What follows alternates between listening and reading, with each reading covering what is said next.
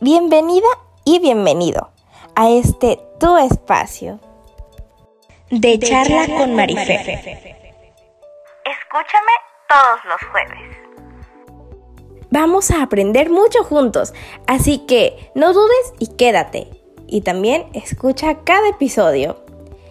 No lo pienses más, pásale y toma asiento.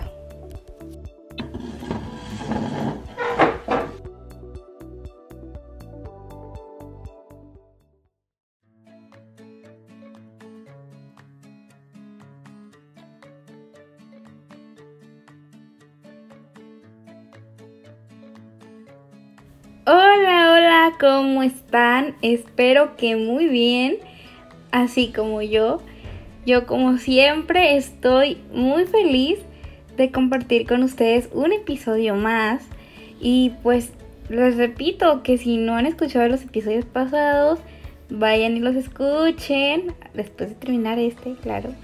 Y hoy tenemos un episodio muy especial y conmemorativo, como me encanta a mí hacer episodios conmemorativos, porque hoy, bueno, no hoy, pero el sábado festejamos el Día de la Niña y del Niño, entonces por eso decidí hacer un episodio especial eh, respecto a la niñez y creo que la niñez sin duda es la etapa más bonita de la etapa más bonita que tenemos y pues bueno vamos a platicar de esto.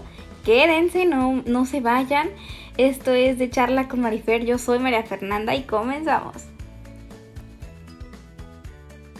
Bueno, es muy preciso decir como primer eh, punto que la infancia es, bueno, ya sabemos que hay varias etapas mm, de la vida. La infancia, la adolescencia, la adultez y la vejez. Eh, la, infancia es considerada desde que nacemos hasta que entramos a la adolescencia, que es hasta los 11, 12 años. Ah, varía mucho la edad, depende de los teóricos. Pero bueno, la pubertad está un poquito antes que la adolescencia, pero ya pertenece a la adolescencia. Entonces la pubertad dicen que empieza a los 9 años. Pero, eh, pues bueno, como les digo, ya depende de, de del teórico que que postule ciertas teorías, vaya. Y bueno, lo cierto es que la infancia es la etapa más padre, más bonita. ¿Quién no recuerda su niñez con mucho cariño? Yo la verdad recuerdo mi niñez con mucho cariño. Es en donde hacemos travesuras muy inocentes. Yo la verdad eh, recuerdo mi niñez y soy muy feliz, la verdad. En serio, mi niñez fue muy bonita gracias a mi mamá, a mi abuela, a toda mi familia, la verdad. Em, como les digo, la niñez es la, es la etapa en la que más inocentes somos. De hecho, a mí me encanta cuidar a niños de, de 0 a 7 años. Ya cuando tienen 8 siento que ya no tienen tanta inocencia y que es que hay veces que dicen cosas tan hermosas que yo sí, soy, me encantan, me encantan. Y de hecho, yo siempre considero que tenemos que cuidar mucho este mundo para que las demás generaciones, las que vienen atrás de nosotros, puedan eh, vivir este mundo, vivir su vida en un mundo mejor. De hecho, siempre que nacen bebés, digo yo, ¿qué mundo les irá a tocar? ¿Qué mundo les iremos a heredar a las futuras generaciones? Y es que el mundo no es como que el más eh, bonito ahorita. Hay mucha violencia, muchas cosas. Entonces digo yo, ¿qué les, ¿qué les irá a tocar a nuestros niños? Porque en serio, creo que somos tan egoístas que a veces se nos olvida que vienen más generaciones atrás de nosotros y que esas generaciones merecen un mundo mejor y no lo hacemos. Y, y, hay veces que cuando, como les digo, cuando nacen bebés, hace poquito eh, dos conocidos eh, fueron papás y es como que yo digo, ay, ¿cómo irá a ser su bebé cuando esté grande? ¿Qué mundo le irá a tocar? Y sí, o sea, yo a veces pienso en mi maternidad, en, en cómo ir a ser mi maternidad, cómo irán a ser mis hijos. Y es como que es, es bonito, la verdad. Bueno, en mi eterno dilema si quiero o no tener hijos, ¿verdad? Pero, pues bueno, ya depende. Y bueno, hay algo en la educación de los niños y en la forma en cómo aprenden que se llama desarrollo cognitivo. Bueno, más bien el desarrollo cognitivo es eh, cómo mm, nosotros em, aprendemos las cosas, cómo las analizamos, cómo, cómo lo hacemos. Y cuando somos niños somos como una esponjita, absorbemos todo, todo, todo. Entonces, eh, nuestro amigo, el psicólogo suizo Jean Piaget, desarrolló una teoría, que fue la teoría del desarrollo cognitivo, que es como los niños aprenden y ven el mundo. Este individuo hizo, pues, experimentó con sus hijos, vaya, ¿no? Cuando eran unos niños. Entonces, él dijo que había cuatro etapas. La etapa sensoriomotora o sensoriomotriz, que es cuando los niños aprenden por medio de la kinestesia, de, de, movimientos y así.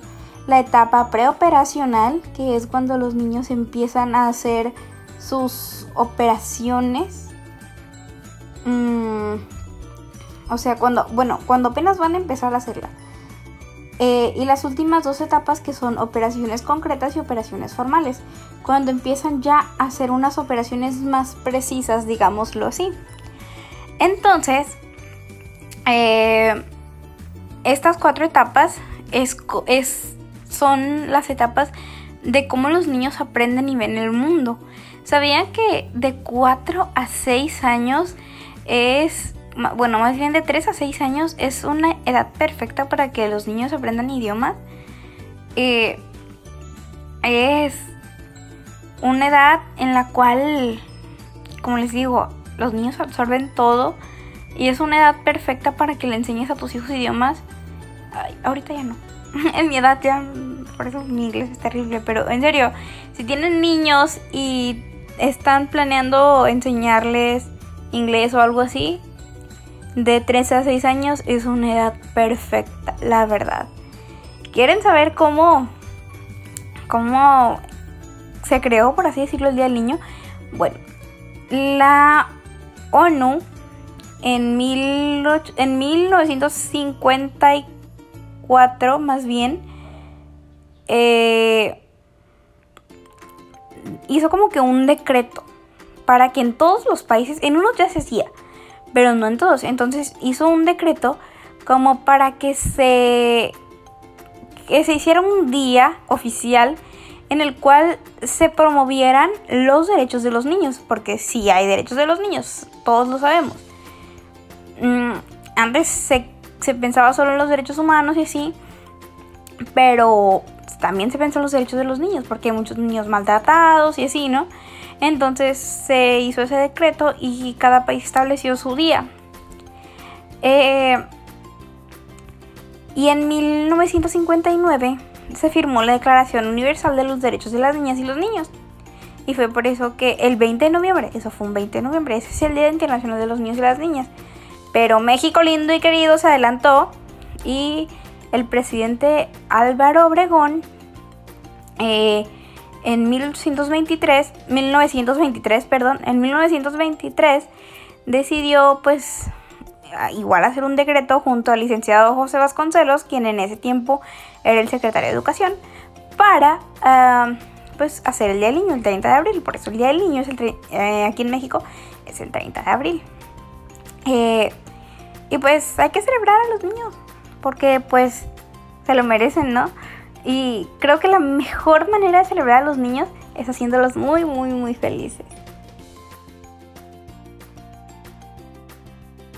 Como les digo, cuando somos niños es cuando hacemos más travesuras. Lo digo por experiencia. Yo aquí en mi frente tengo una cicatriz que estaba pasándome yo cuando tenía como 3 años en mi triciclo. Yo qué feliz era en mi triciclo, la verdad. Y, y pues una tía me decía, no te vayas para la orilla, María Fernanda. Y va María Fernanda muy feliz para la orilla. cuando, ouch, se da un golpazo en la frente. Y ya no se nota tanto, de hecho, mi cicatriz, pero... ¡Auch! ¡Cómo me dolió! recuerdo que me hicieron, me hicieron, me, me hicieron, ay, como, no sé cómo se le llame, pero me pusieron puntos. Y, y, o sea, en el momento yo no lloré y me decían, eres muy valiente, pero sí me dolía, pero no quería llorar, porque dije yo, ay, si lloro me van a regañar muy probablemente, cosa que no hubieran hecho, ¿verdad? Pero decían, ay, qué valiente, y yo así de, ah, no creo. y, ¿saben cuál fue como que la travesura o, u ocurrencia más bien? No fue como una travesura, porque, pues yo en mi inocencia, ¿no? No me quiero justificar. bueno, les cuento. Em, cuando yo iba a cumplir 6 años, justo un día antes, pues yo iba al kinder, ¿no? Entonces, eh, yo dije, no sé, se me ocurrió decir, ay, mi mamá me va a hacer una fiesta. En ese entonces, bueno, no sé ahora, lo más seguro es que sí, se hacían fiestas en los salones de los kinder y pues quien quería, pues lo hacía para todo el kinder y así, ¿no? Y entonces yo dije, estaba con mis compañeritas de kinder, ¿no? Y yo dije, ah, mi mamá me va a hacer una fiesta mañana. Sí. Entonces me dijeron, ah, sí es verdad, para traerte el regalo. Y yo, claro que es verdad. Mi mamá me va a hacer una fiesta el día de mañana porque mañana es mi cumpleaños. Y va a traer brincolín, y va a traer este, va a traer el otro. Y me dijeron, ah, pues para traer el regalo. Y yo, ay, yo muy feliz, yo feliz de la vida. Ok, entonces em, le dije a la maestra que mi mamá me iba a hacer una fiesta para todo mi salón. Y eso que dije, y, le digo a mi mamá, agradece que dije que para todo el salón y no para todo el kinder. Bueno, eh, le dije a la maestra, oiga, maestra, mi mamá me va a hacer una fiesta para todo mi salón mañana. Dígales a las mamás.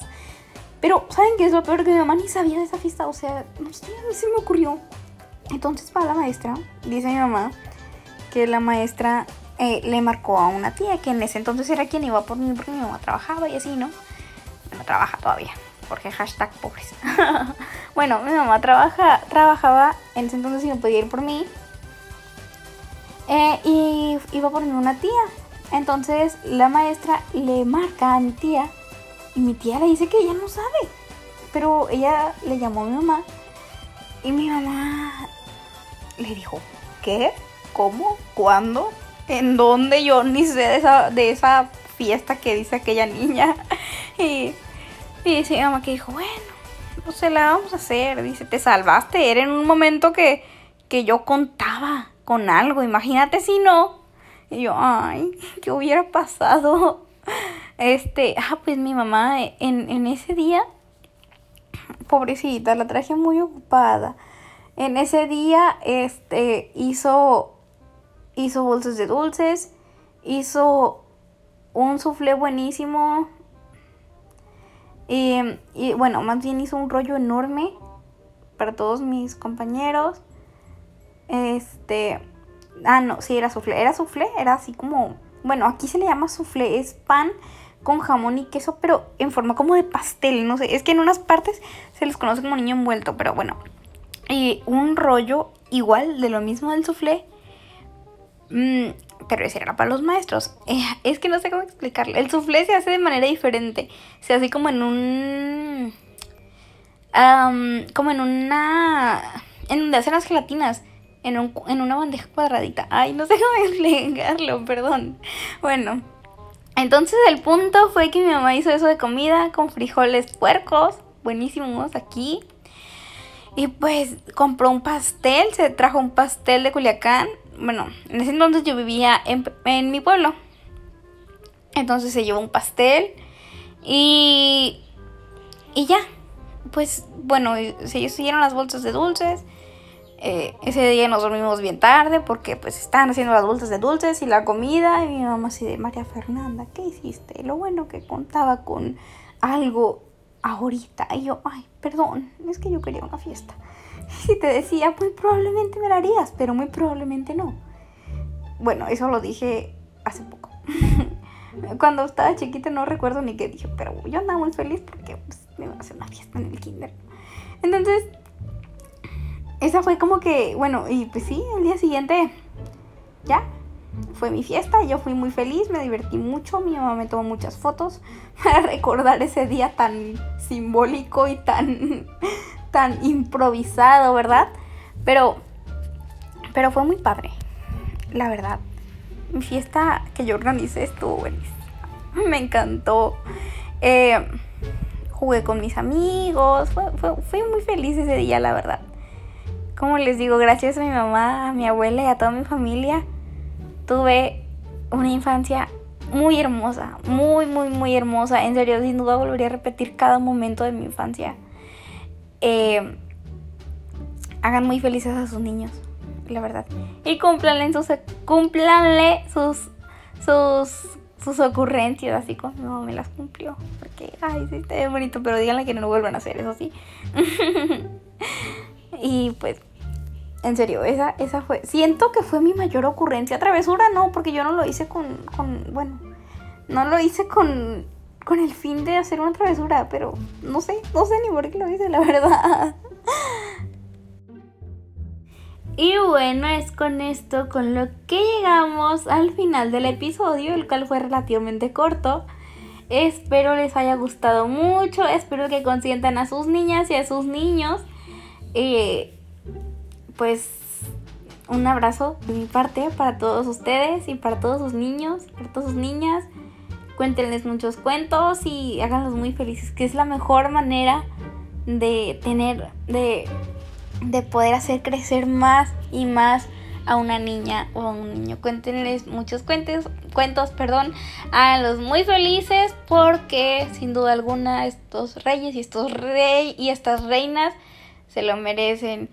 Eh, les dejo mis redes sociales, mfchaires, guion bajo en Instagram, mfchaires en Twitter y pues sigan el podcast de charla con Marifer en Spotify, eh, activen las notificaciones para que les avise cada vez que subo un nuevo episodio.